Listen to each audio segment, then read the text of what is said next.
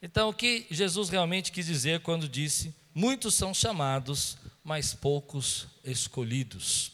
Mateus capítulo 22, versículo 14, diz assim: Pois muitos são chamados, mas poucos são escolhidos. Vamos orar? Senhor, fala conosco nessa noite, traz a tua palavra ao nosso coração. Vem, Senhor, e agora, e toda resistência espiritual, toda batalha, caia por terra agora em nome de Jesus. Nós liberamos, Senhor, o nosso coração, a nossa mente, como já vivemos no louvor, agora para que o Senhor fale conosco por meio da Sua palavra. Pedimos que todo pensamento seja levado cativo, que nós possamos, Senhor, agora estar em completa sintonia com o que o Teu Espírito quer fazer nós nos submetemos à voz do Teu Espírito, em nome de Jesus. Amém. Quando Jesus disse essa frase, essa palavra, está dentro de um contexto, e eu tenho tentado aqui trazer desde manhã os contextos que essas mensagens estão sendo ditas. Porque muitas vezes as pessoas usam esse versículo para ameaçar. A pessoa está vendo você aqui hoje e, e você não está tão bem, você não levantou a mãozinha, você não falou nada, você não quis assistir o culto online semana passada, e aí vem sua mãe e diz assim: Olha, muitos são chamados, mas poucos escolhidos. Com aquela voz assim do tipo, né? Narrador: Muitos são chamados, mas poucos escolhidos. Mas é interessante que quando a gente vai estudar o contexto dessa mensagem, ela está dentro de uma parábola, dentro de uma, de uma mensagem é, maior. Na verdade, ela não começa aqui. Ela começa no capítulo 21, no versículo 23. Se você puder abrir, nós vamos usar vários textos hoje e depois eu quero tirar algumas lições práticas do que Jesus falou. Então, no capítulo 21, versículo 23, é onde você vai entender quem era o público que Jesus estava dizendo essa mensagem. A Bíblia diz: Jesus entrou no templo e, quando já estava ensinando os principais sacerdotes, perceba isso, ele está no templo, os principais sacerdotes e os anciãos do povo se aproximaram dele e perguntaram: Com que autoridade você faz estas coisas? E quem lhe deu esta autoridade? Então aqui começou um embate. Jesus está no templo e começou uma, uma discussão. Eles começaram a fazer perguntas para Jesus, e você vai percebendo que essas perguntas vão até o final do capítulo 22 de Mateus, onde há, há dúvidas que eles têm, é, é, querem pegar Jesus pela palavra, querem prender Jesus. Você vai perceber isso do versículo 45 e 46 de Mateus 21. Ah, os principais sacerdotes, os fariseus, ouvindo estas parábolas, Jesus contou a parábola do filho pródigo e foi contando algumas palavras, entenderam que Jesus estava, que falava a respeito deles. De quem que Jesus estava falando então? A respeito dos fariseus, dos líderes religiosos da época. E embora quisessem prendê-lo, quisessem matar Jesus, quisessem levá-lo preso, ah, não podiam fazer por causa que tinham medo não de Jesus, mas das multidões. Tinham medo das pessoas que seguiam Jesus, porque consideravam Jesus um profeta. E aí você continua no capítulo 21, você vai para o capítulo 22, no versículo 1 você vai perceber que isso é, é um contexto, é um embate, é uma palavra, é, é uma pergunta sobre pergunta. Depois eles vão falar, vão pegar a moeda e vão dizer assim: olha, Jesus vai pedir para pegar a moeda, né? porque vão falar assim: nós, é lícito a gente pagar imposto. Eles estão tentando pegar Jesus. E no capítulo 22, versículo 1, de novo Jesus lhe falou por parábolas, dizendo: ou seja, de novo, ele começou de novo a contar uma nova história. E nessa história que ele vai contar, você vai perceber que Jesus está mostrando mostrando os erros da nação e o que o povo de Israel havia falhado com Deus. Agora sim, versículo 2 a 6. Estou indo bem rapidinho essa parte para você não ficar cansado. Mas no versículo 2 a 6, você vai perceber que esses, esses fariseus, esses é, líderes religiosos, estavam ali ouvindo Jesus, os principais sacerdotes, e de repente Jesus vai falar assim para ele: O reino dos céus. o reino dos céus é semelhante a um rei eles estão entendendo o que Jesus está falando. O reino dos céus é semelhante a um rei que preparou uma festa de casamento para o seu filho. Uau! Você percebe? Uma coisa é eu ler essa passagem hoje, entender que Jesus está falando sobre o reino dos céus. Outra coisa é você imaginar que ele está no templo, vários líderes religiosos furiosos tentando prendê-lo, e ele vai dizer: Olha, o reino dos céus é semelhante a um rei que preparou uma festa para o filho. Quem é o rei? É Deus. Quem, quem é o filho? É ele mesmo. Uau! E ele começa então a mostrar para eles as verdades sobre o reino. Ah, enviou seus filhos, perdão, enviou seus servos a chamar os convidados para a festa. Quem são os convidados para a festa? Eles, aqueles que estavam ouvindo. E quem é a festa? É a bodas do cordeiro. É aquilo que João disse que um dia nós vamos viver e fazer parte da noiva das bodas do cordeiro. Nós sabemos o que é a festa porque João vai explicar para nós em Apocalipse sobre essa boda, essa festa. Mas aqui os, os, os fariseus, eles estão ouvindo aquilo, eles estão ficando nervosos, estão ficando bravos, porque Jesus está dizendo para eles assim: olha, vocês têm que entender, porque é, os servos saíram dizendo: digam aos convidados, eles que já preparei o meu banquete, está tudo pronto, o banquete está preparado, não tem nada que vocês possam fazer. Os meus bons animais de engorda já foram abatidos e tudo está pronto. Jesus enfatiza essa questão de que está pronto esse momento. Venham para a festa. E aí você vai entender. Mas os convidados não se importaram. E se foram para um seu campo, outro para o seu negócio, outro agarrando os servos, que provavelmente aqui represente os profetas que vieram antes, os maltrataram e mataram. Jesus está dizendo: olha, Deus chamou vocês, Deus convidou vocês, e vocês não se importaram, vocês não deram atenção devida a isso. Então a Bíblia vai continuar, versículo 7. O rei ficou furioso e, enviando as suas tropas, exterminou os assassinos e incendiou a cidade deles.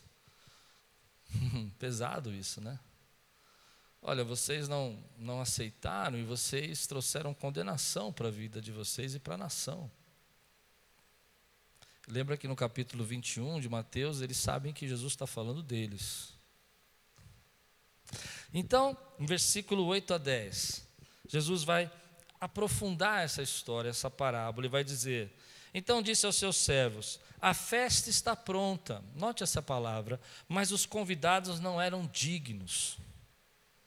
Os convidados não eram dignos. Você já imaginou Jesus na frente dos religiosos assim: Vocês não são dignos.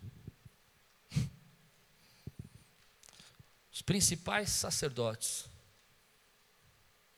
os fariseus, os religiosos, os importantes da época, aqueles que eram os doutores da lei. Jesus diz: vocês não são dignos.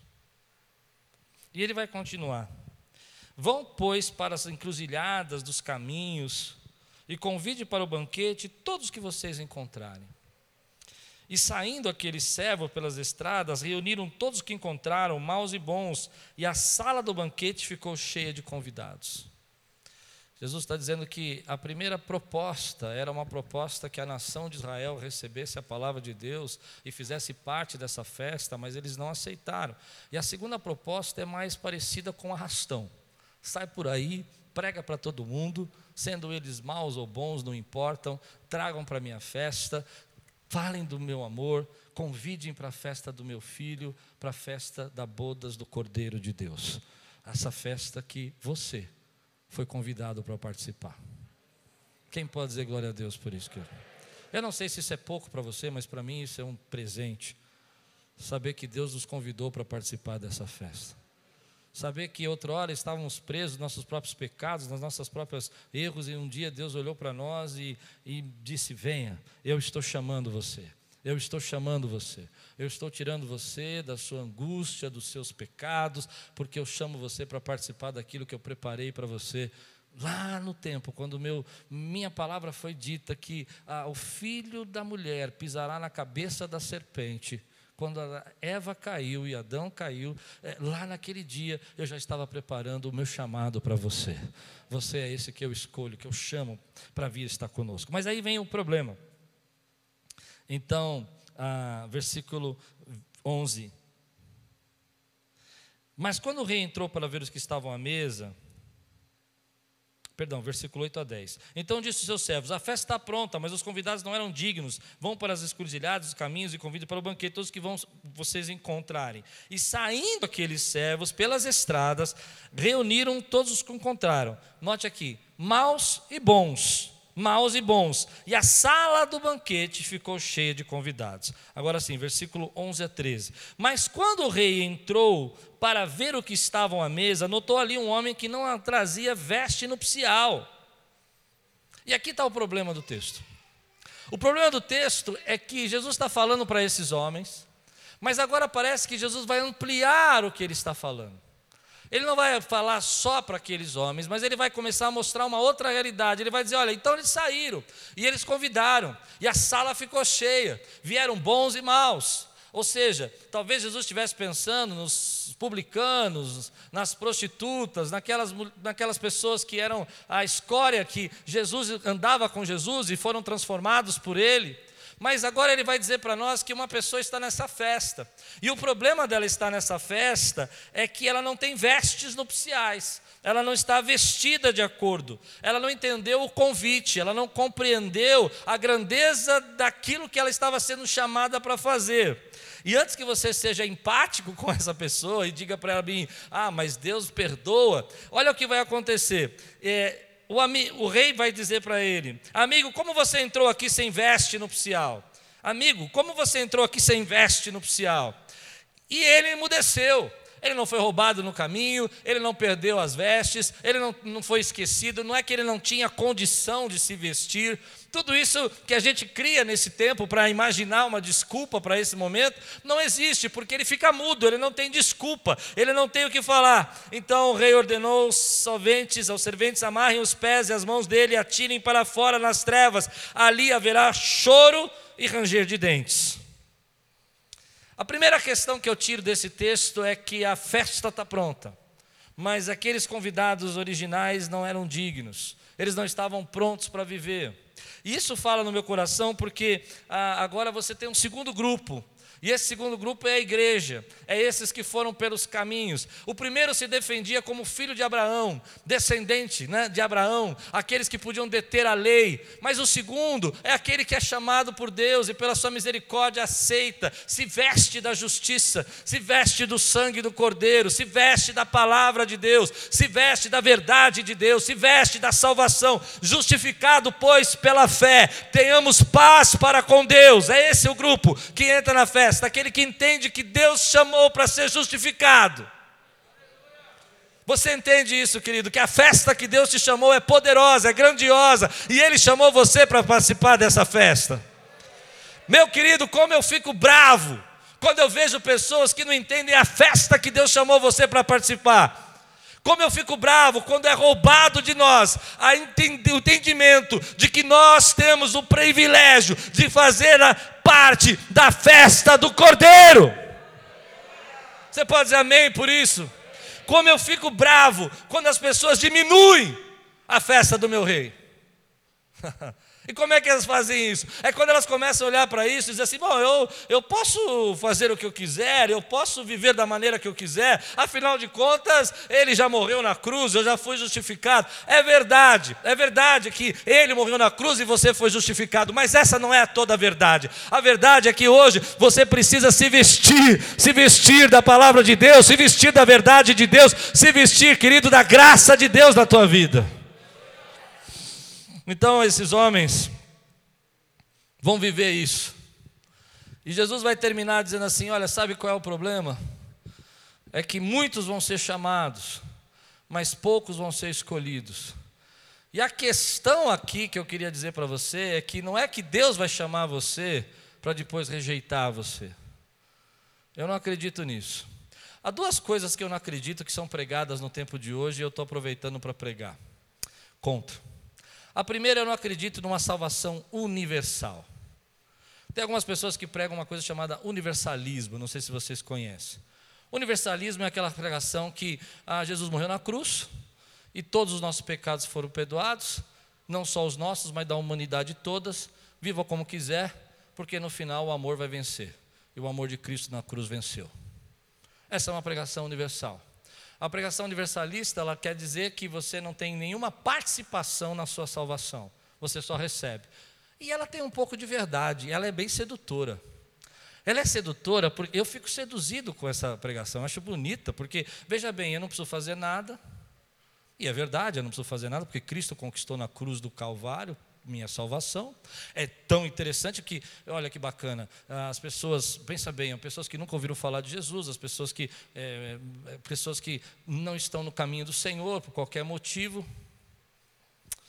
ah, elas vão um dia morrer e vão para o céu e Deus vai resolver o problema delas, porque todo mundo vai para o céu. Mas Jesus nunca disse isso. O que Jesus disse aqui é que você foi chamado e é uma escolha, escolha sua, pessoal, decidir se você aceita o chamado ou não. E por que que tem que ser uma escolha pessoal? Eu vou dizer alguns motivos por isso. O primeiro é que não existe amor se não houver escolha. Quando Deus nos deu o arbítrio, Ele disse assim: Você tem o livre-arbítrio, Ele também nos deu o direito de escolher amar. Se você é obrigado a amar alguém, isso não é amor, isso é jugo, isso é peso. Se Deus não tivesse nos dado o direito de escolher servi-lo ou não servi-lo, amar ou não amá-lo, nós não teríamos escolha. E nós teríamos que, como robôs, como programados, sem sentido, sem razão, amaríamos porque fomos programados para amar. Mas isso não é amor, isso é programa. Isso é imposição. Isso é jugo. Se eu chego para uma pessoa e diz assim: Olha, você tem que me amar, e você é obrigado a me amar, e ela começa a pensar que me ama, na verdade ela não me ama, ela está escravizada por aquilo que eu oprimi ela a fazer. Mas o livre-arbítrio diz assim: você tem uma escolha de aceitar o meu chamado ou não aceitar, de escolher se vestir das vestes nupciais ou não escolher.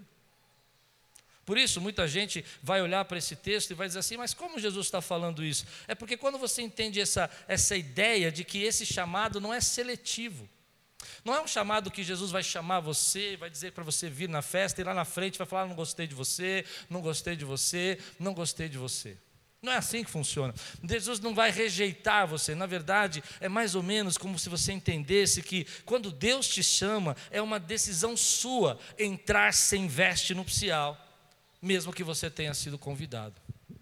É uma decisão tua se você vai se vestir do que Deus tem falado com você e vai deixar isso transformar a sua vida ou não.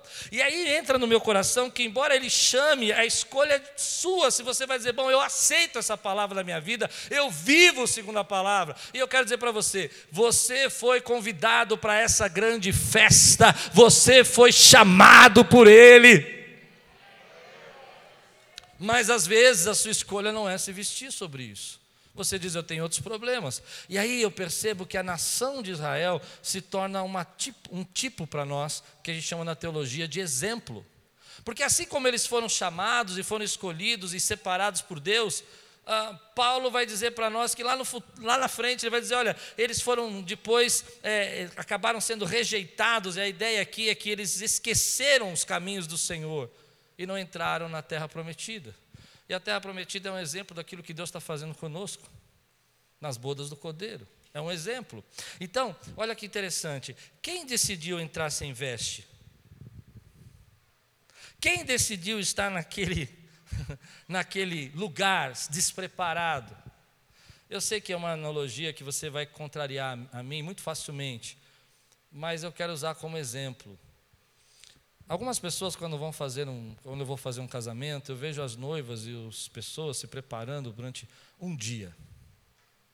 E você vai dizer, mas Deus não precisa disso. Deus não precisa disso.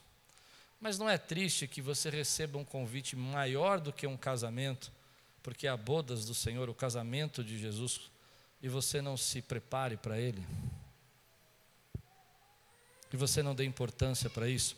Quem escolheu não dá importância é esse homem que entra. Ele não representa uma pessoa, mas ele representa um grupo. Ele representa, ah, como Israel, um grupo de pessoas. Agora, o que são as vestes? As vestes representam na Bíblia, sempre representam a santidade, transformação. Aliás, Apocalipse explora o termo vestes brancas de uma forma muito grande, que Deus está dizendo para nós que nós temos que nos vestir. Quando eu escolho a não ser transformado, quando eu escolho a não andar no caminho do Senhor, quando eu escolho a rejeitar, é, Deus sabe do que você está escolhendo. E uma vez ouvi uma coisa que me chamou muita atenção, quando eu, eu pensei sobre isso de uma maneira diferente. A gente não gosta muito de falar nisso porque parece pesado, mas eu queria instruir você. Algumas pessoas dizem para mim: por que, que algumas pessoas não vão para o céu? E eu sempre me perguntei porque eu acho bacana essa ideia de que todo mundo devia ir para o céu. Mas um dia eu recebi uma resposta que me fez pensar. Durante a vida toda, essas pessoas quiseram viver distante de Jesus. Não seria justo, quando o tempo acabar, Jesus obrigá-los a viver juntos com Ele, porque é uma escolha delas. A segunda coisa é que céu não é um lugar apenas, céu é a presença de Jesus. Céu não começa quando você morre. O céu começou na sua vida, a vida, o reino de Deus começou na sua vida quando você recebeu Jesus no seu coração. Você pode dizer amém por isso, querido? Então, se eu não quero viver com o rei, se eu não quero estar vestido para a festa, isso começa hoje na minha vida, porque o céu não é um lugar, é a presença de Jesus, e se eu não quero a presença de Jesus, eu não quero mais nada que Jesus quer fazer. Por isso, hoje eu queria dizer para você: que privilégio você tem de ser ter sido convidado para essa festa. Mas como é triste ver gente que não entende esse privilégio de ser chamado nação santa, de ser chamado povo exclusivo de Deus, de ser levado por Deus para como embaixador do nome dele as boas novas do evangelho. E como é triste você perceber que quando você deixa de se vestir nesse tempo, você está recusando todo o chamado de Deus para a tua vida e todo o propósito de Deus que tem para a tua vida. Na verdade, nós estamos colocando coisas que não são tão importantes no lugar do que seria mais importante para a nossa vida, que é a presença de Deus na sua vida. E por que, que nós não temos tempo? Porque nós estamos fazendo como o povo de Israel, muitas vezes, que estavam vivendo as suas coisas, preocupados, rejeitando o convite. Jesus está fazendo um convite para você, e você que aceitou esse convite, deixa o Espírito Santo fluir na tua vida, meu irmão. Não se embarace com nada que impeça você de participar, porque você não é nem louco de querer ficar fora dessa festa. Você foi convidado sem merecer, sem mérito, sem nenhuma forma de você poder comprar esse ingresso, mas ele foi pago pelo sangue de Jesus. E se você faz parte dessa festa, fica de pé no teu lugar, declara: Eu faço parte de uma festa, eu faço parte. Meu irmão, levante sua mão e diga: Nada pode parar. O meu chamado, nada pode parar nada pode obscurecer a obra de Deus na minha vida. Aleluia! Glória a Deus! Eu gostaria de poder pregar esse universalismo, mas eu não consigo. Já tentei estudar muito isso, não consigo. Sabe por que eu não consigo? Porque eu acho isso uma autoconfiança orgulhosa.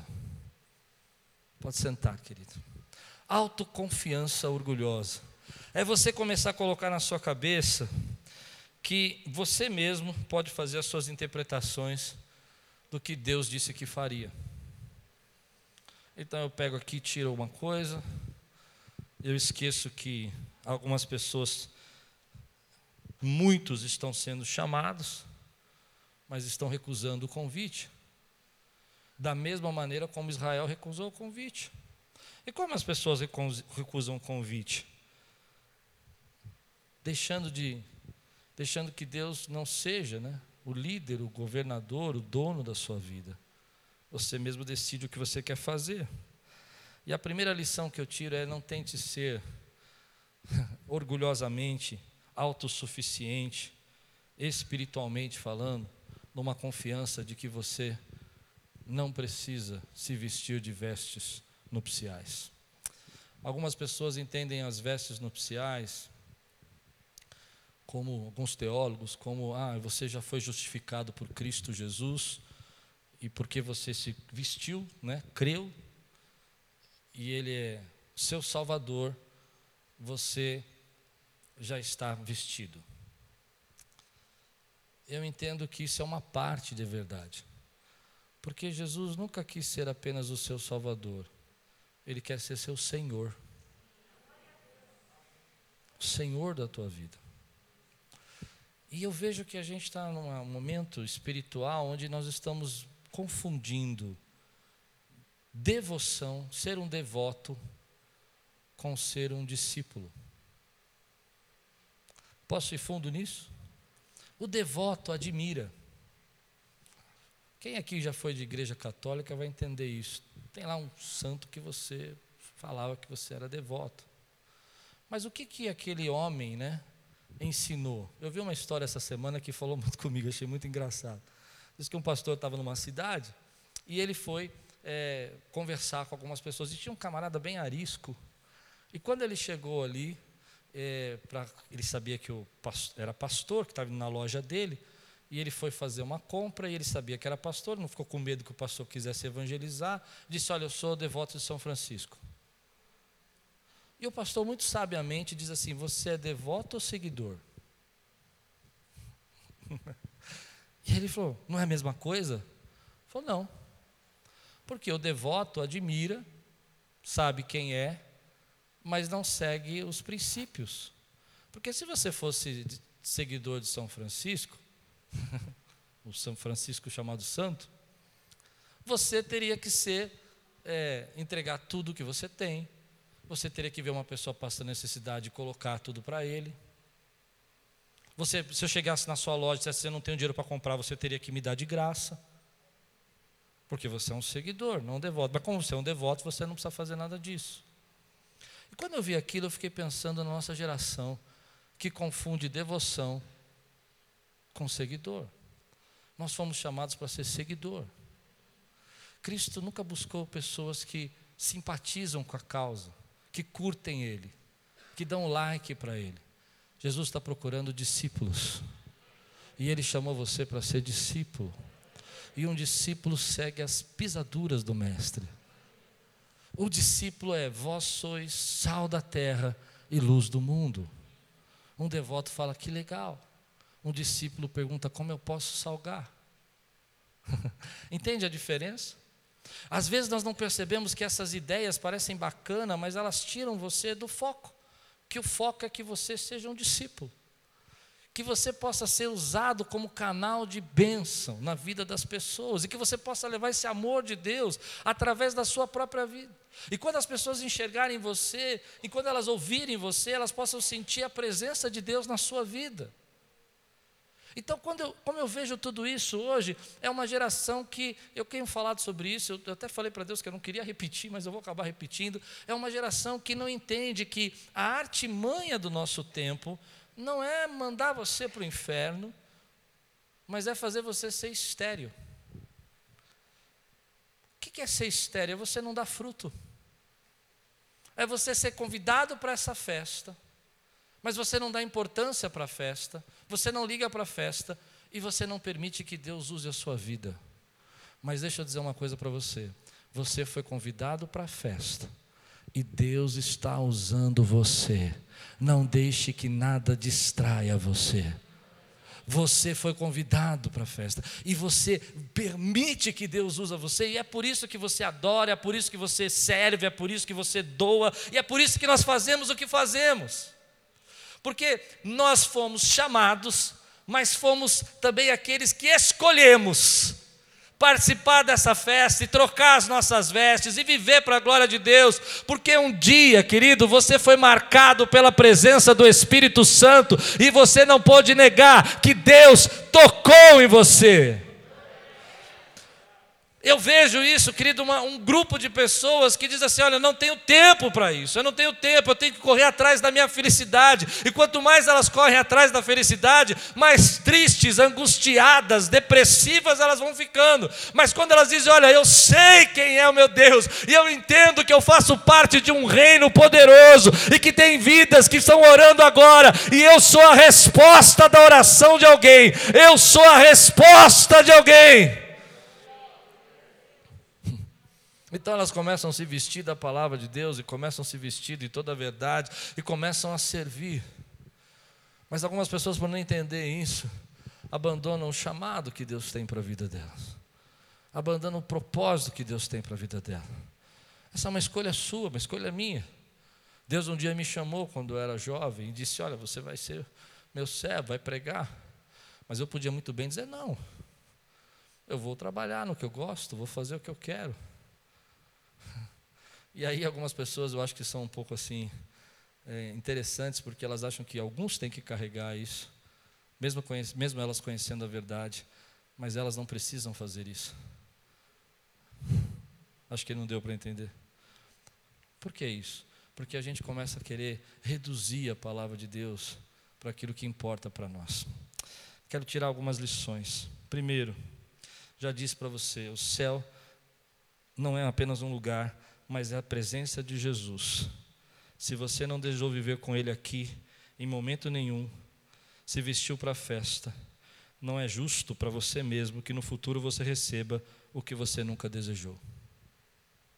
Essa é a primeira lição. A segunda lição, quando pensamos dessa maneira, nós nos tornamos, sabe, pensamos dessa maneira de que, ah, eu posso escolher, se tornamos simpatizantes. Eu não faço nada de mal, eu não, eu não roubo, eu não peco, eu não tenho feito nada de ruim, então eu sou uma boa pessoa. Mas Jesus quer discípulos. E Ele chama você para fazer parte disso. Ele está dizendo: Você é meu seguidor. E a terceira lição: Quem você imita? Paulo disse certa vez: Imite a mim como eu imito a Cristo. Ele disse também que nós somos imitadores de Cristo. Nós sempre estamos imitando alguém. Sempre nós estamos modulando, tentando modelar, tentando ver alguma coisa. Se você não imita Cristo, quem você imita? Essa é uma pergunta que a gente tem que fazer quando a gente entende o chamado de Deus para a nossa vida. Deus chamou você para imitar o Senhor. Na sua casa, na sua família, na sua vida, Ele requisitou você para ser um imitador dele. Isso é um discípulo. discípulo é aquele que segue as pegadas do Mestre. E você foi chamado por Deus para viver isso, para imitá-lo. Mas sobre tudo isso que eu estou pregando, vem no meu coração um alerta. Você já pensou no convite que Jesus está fazendo para você? Olha o silêncio. Que privilégio é você ter recebido esse convite.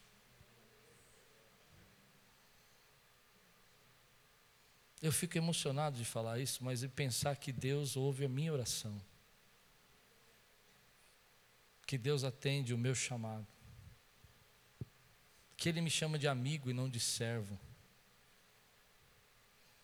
Que Ele me desperta do sono, como eu preguei de manhã, e me faz enxergar aquilo que não vem da parte dele para a minha vida. Querido, você é tão amado que Ele convidou você para fazer parte da festa. Você é tão amado que Ele também te deu a, a escolha de você dizer se você quer fazer parte ou não da festa. Está tudo pronto, tudo conquistado por Cristo Jesus. Todos os nossos pecados foram perdoados pelo sangue de Jesus. Mas é uma escolha sua se você aceita isso ou não aceita. Se você se submete.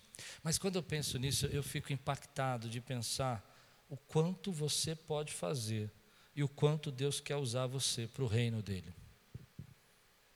E é por isso que eu estou pregando tudo isso, para você entender que Deus colocou em você dons, talentos, ministérios, e que a sua, eu preguei quinta-feira sobre isso, que a sua identidade, a sua identidade é uma identidade de nova criatura. Vai pelas ruas, pega maus e bons, tragam pelos cantos aí, e traga para a minha festa e enche esse lugar. porque eu vou convidar você para participar das bodas do meu filho. E a sua identidade agora não é mais de qualquer um, mas a sua identidade é de filho de Deus. Que privilégio, querido. Deveria dar em nós o desejo de sair por aí gritando o nome de Jesus e falando do amor dele, se você entende essa festa. Se você entende que um dia tudo isso aqui vai passar. E o que nós estamos vivendo nesse tempo é um drops daquilo que vai acontecer no final, segundo a palavra de Deus. Mas você foi convidado para festejar. E eu vou dizer uma coisa para você: vai valer a pena. Eu vou falar agora. Posso pregar? Quanto choro a gente faz, quanta reclamação para Deus, quanto mimimi que a gente fala com Deus. Ai Deus, porque o Senhor não me fez isso, porque o Senhor não fez aquilo. Meu querido, você foi lavado pelo sangue do Cordeiro. Habita dentro de você a presença do Espírito Santo. Há uma autoridade em você que Deus lhe deu essa autoridade. Quem crê nisso que eu estou pregando aqui, meu irmão? Mas a gente está às vezes anuviado, a gente está embaçado, a mente embaçada, a gente não consegue enxergar aquilo que Jesus está fazendo na nossa vida. Eu imagino às vezes Deus olhando para mim e dizendo assim: Filho, você fica tão preocupado com tantas coisas, se você soubesse tudo que eu já conquistei para você, e tudo que eu já entreguei para você, e tudo que é seu. Eu gosto de um versículo que diz assim: Nem olhos viram, nem ouvidos ouviram. Quer dizer, ninguém viu, e ninguém já o escutou, ou ninguém conseguiu imaginar o que Deus tem preparado para aqueles que o amam e nele esperam. Essa é a festa do Cordeiro de Deus que ele chamou você para participar. Essa festa. Ninguém ouviu, ninguém imagina, ninguém consegue entender isso, mas ele chamou você, porque Deus tem preparado para aqueles que o amam. E você o ama. Porque você apenas não aceitou o convite mas você escolheu se vestir para a festa que Jesus comece a promover em você transformações, santificações, mudanças. Mas, querido, entenda que, que isso não é. às vezes a gente, eu costumo pregar sobre isso, às vezes a gente não entende que quando a gente fala, olha, toma a tua cruz e segue, as pessoas falam, não, o que, que é isso, pastor? Meu querido, é, é, é renunciar é um processo da nossa vida de crescimento, e há coisas que você está impedindo de Deus agir na sua vida porque você não consegue renunciar, mas toda vez que você entra numa nova etapa, etapa, num novo estágio, numa nova fase da sua vida, alguma coisa você precisa renunciar. Se você quiser casar, você tem que renunciar à solteirice. Se você quer ser pai, você precisa renunciar à sua vida. Do... Eu lembro que eu descobri que eu era pai o dia que eu estava sentado na mesa, comendo um bolinho muito gostoso, que eu tinha comprado, era um desejo meu. E veio minha filhinha com três aninhos, olhou para o bolo, com os olhinhos desse tamanho e eu renunciei ao meu desejo para que ela comesse o bolo, e ela comeu com tanto gosto, e a minha alegria não era mais comer o bolo, a minha alegria agora era ver a alegria dela de comer o bolo. Porque eu entrei numa nova fase. Deus te chamou para você entrar numa nova fase espiritual de vida com Ele, querido. E há renúncias que você precisa fazer, porque você foi convidado por Deus para participar dessa festa. Eu escolho fazer parte. Eu escolho fazer parte. Eu escolho. Eu escolho receber o chamado, o propósito. Ah, é difícil, vão criticar você, vão bater em você, você vai ter que abrir mão de algumas coisas, você vai ter que renunciar a algumas coisas que você estava acostumado, mas não tem problema, porque eu sei o que espera aqueles que entendem as bodas do Cordeiro, eu sei o que espera aqueles que receberam essa palavra. Eu quero terminar assim, dizendo para você, querido, olha quanta coisa a gente está confuso perdido, preocupado, porque você não entende a sua posição e o lugar onde você está. Olha quanta coisa você está vivendo embaixo de angústia, de, de ansiedade, porque você não entende o que Deus tem feito já na tua vida. E eu queria alertar isso. O erro de Israel foi esquecer, desvalorizar dá pouca importância ao chamado que Deus estava fazendo para eles. E eu acho que muitos de nós precisamos ser alertados, alertados, para que não caiamos no mesmo erro de Israel. Deus está chamando você. Deus está dizendo, filho, não entre por esse caminho, porque eu vou falar com você, eu vou usar você. Se veste das minhas vestes de santidade. Se veste das minhas vestes. Mas, pastor, todo mundo faz desse jeito, todo mundo caminha desse jeito, todo mundo age dessa forma. Mas você foi convidado para um banquete. Você faz parte de um grupo que Jesus saiu por aí chamando e você atendeu o chamado dele. Mas, pastor, está sendo tão difícil para mim mudar. Preguei de manhã sobre isso. Deixa o Espírito Santo mudar a tua vida. Deixe Ele vencer essa carne. Mas, sobretudo, querido, tenha um coração grato, porque Ele escolheu você para fazer parte dessa festa. Seja grato por você ministrar, seja grato por você pregar. Entenda o privilégio que você tem de servir. Entenda o privilégio que você tem de doar, de ser um instrumento na mão de Deus. Que privilégio você tem. Hoje eu quero quebrar essas ideias que estão na mente de muita gente, confundindo pessoas. É um privilégio que você aceita. Não há como você conseguir fazer parte dessa festa se você não se vestir de vestes nupciais. Eu não consigo entender como alguns pregadores vão pregar esse texto e vão recusar essa parte de que esse homem não tinha vestes nupciais. Só dá duas respostas para mim: ou ele recusou o chamado de Jesus, ou ele não reconheceu que ele era pecador. Só dessas duas formas ele não poderia ter as vestes. Mas você aceitou o chamado de Jesus e você reconhece que é pecador, então tão grande salvação entrou na sua vida. e você foi transformado. Tem muita gente, querido, hoje que você vai ouvir por aí, recusando as vestes. Eu não preciso disso. Deus é amor. Claro que Ele é amor. Deus me ama como eu sou. Claro que Ele te ama. Mas deixa Ele transformar você. Deixa Ele operar transformação na sua vida. Você recebe essa palavra na sua vida, querido? Eu quero orar com você. Hoje eu quero fazer uma oração diferente. Talvez tenha pessoas aqui que precisam aceitar esse convite hoje. Deus já chamou tantas vezes você, mas você sempre fala: ah, agora não tenho tempo, agora não dá, eu não posso me entregar, eu não quero mudar isso, ah, isso é meu jeito, tá bom do jeito que tá, mas dessa vez eu acho que Deus pegou você. Eu oro para que Deus tenha pegado você, assim, tenha colocado você numa, numa posição que você tenha que abrir seu coração e dizer assim: ok, eu estou pronto para aceitar esse chamado se Deus está falando com você, se Deus está tocando o teu coração, se Deus está mostrando para você que você precisa aceitar esse chamado, eu vou convidar só aqueles que Deus está falando agora a ficar de pé no seu lugar eu quero orar com você. Talvez você tenha recusado tanto tempo isso, e Deus agora fala com você tão profundamente que você fala: olha, mas eu vou ficar de pé no meio de todo mundo. Fique, querido, porque você é livre. Você pode aceitar o chamado de Deus, porque nada te prende para aceitar esse chamado, nada impede você de aceitar esse chamado.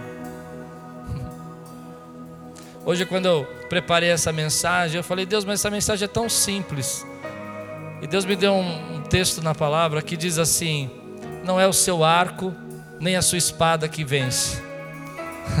Quem vence sou eu. Mais alguém aqui fica de pé hoje aqui declara que está entrando salvação na sua vida. Mais alguém, querido? Como é bom ver isso. Estenda sua mão para cá, vamos orar por essa família. Mas alguém aceitando o chamado de Deus hoje, assim, eu tenho um chamado na minha vida. Eu quero fazer uma segunda, um segundo apelo aqui, muito rápido, antes de você orar comigo por essa família. Talvez você tenha sido chamado por Deus. Deus tenha dito a você várias vezes que Ele quer usar você, mas você está sempre tão ocupado, tão cheio de coisas, que você não tem tempo para isso. Mas hoje você entendeu que você precisa aceitar o chamado que Deus tem para a tua vida.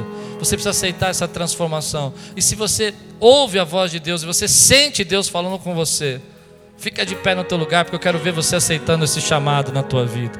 Eu quero ver Deus começando uma obra aí agora, hoje, na tua vida, em nome de Jesus. Vamos orar.